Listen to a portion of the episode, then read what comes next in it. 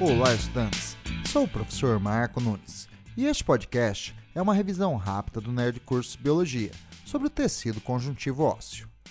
O tecido ósseo é um tipo de tecido conjuntivo, caracterizado por possuir uma matriz extracelular rígida com componentes inorgânicos rico nos sais minerais como o cálcio e o fosfato e com componentes orgânicos, como as fibras proteicas colágenas. O tecido ósseo possui duas linhagens celulares, as osteoblásticas e as osteoclásticas.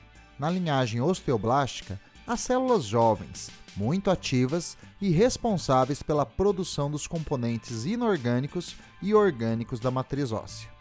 Os osteócitos são osteoblastos maduros, responsáveis pela manutenção da matriz. Já os osteoclastos são macrófagos do tecido ósseo, capazes de retirar cálcio da matriz. As atividades integradas dos osteoblastos e osteoclastos são responsáveis pelo equilíbrio do cálcio no sangue e pela remodelação óssea que ocorre durante o crescimento e após fraturas.